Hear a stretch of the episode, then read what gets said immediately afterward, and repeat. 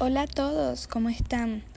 Hoy les quiero contar lo que yo he aprendido sobre los temas vistos. Capacidad pulmonar. Es la cantidad de aire que ingresa a los pulmones en cada respiración.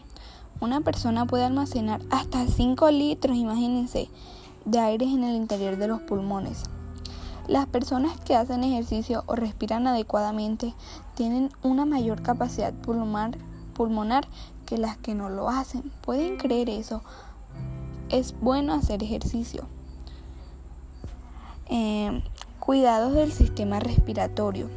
Algunos de los cuidados del sistema respiratorio son hacer ejercicio, respirar aire limpio, no fumar tabaco ni ningún tipo de cosas, comer saludablemente, estos cuidados ayudarán a tener una vida más larga y evitar enfermedades del sistema respiratorio.